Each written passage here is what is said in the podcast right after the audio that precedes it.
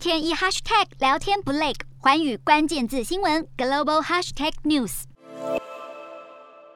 乌俄战事其实并不是突然开始的，俄罗斯早从去年就开始在乌克兰边境军事集结，外界不断发出警告，俄罗斯却一直辩称只是为了演习。而后，大批俄军陆续抵达白俄罗斯。二月中下旬，乌克兰东部分离主义地区的冲突忽然升级。俄国总统普丁在二十二号宣布与两个自行独立的共和国建交，并且以维和任务的名义派兵进驻乌东顿巴斯地区。二月二十四号凌晨，普丁忽然宣布，以达到去军事化以及去纳粹化的目的，对乌克兰采取特别军事行动。车诺比核电厂旋即遭到占领。乌克兰总统泽伦斯基紧急实施全国戒严。二十五号，俄军朝基辅逼近，还否决联合国安理会要求俄军撤离乌克兰的决议。二十八号，乌克兰和俄罗斯官员进行第一轮和谈，但是没有能够达成协议，而俄军则加强炮击来施压。时序进入三月三号这天，乌俄展开第二轮谈判，双方同意临时停火，并且开放人道走廊疏散平民。但是就在四号，俄军却又攻占欧洲最大的扎波罗热核电厂，震撼国际。这也是人类史上头一遭有核电厂遭到军事攻击。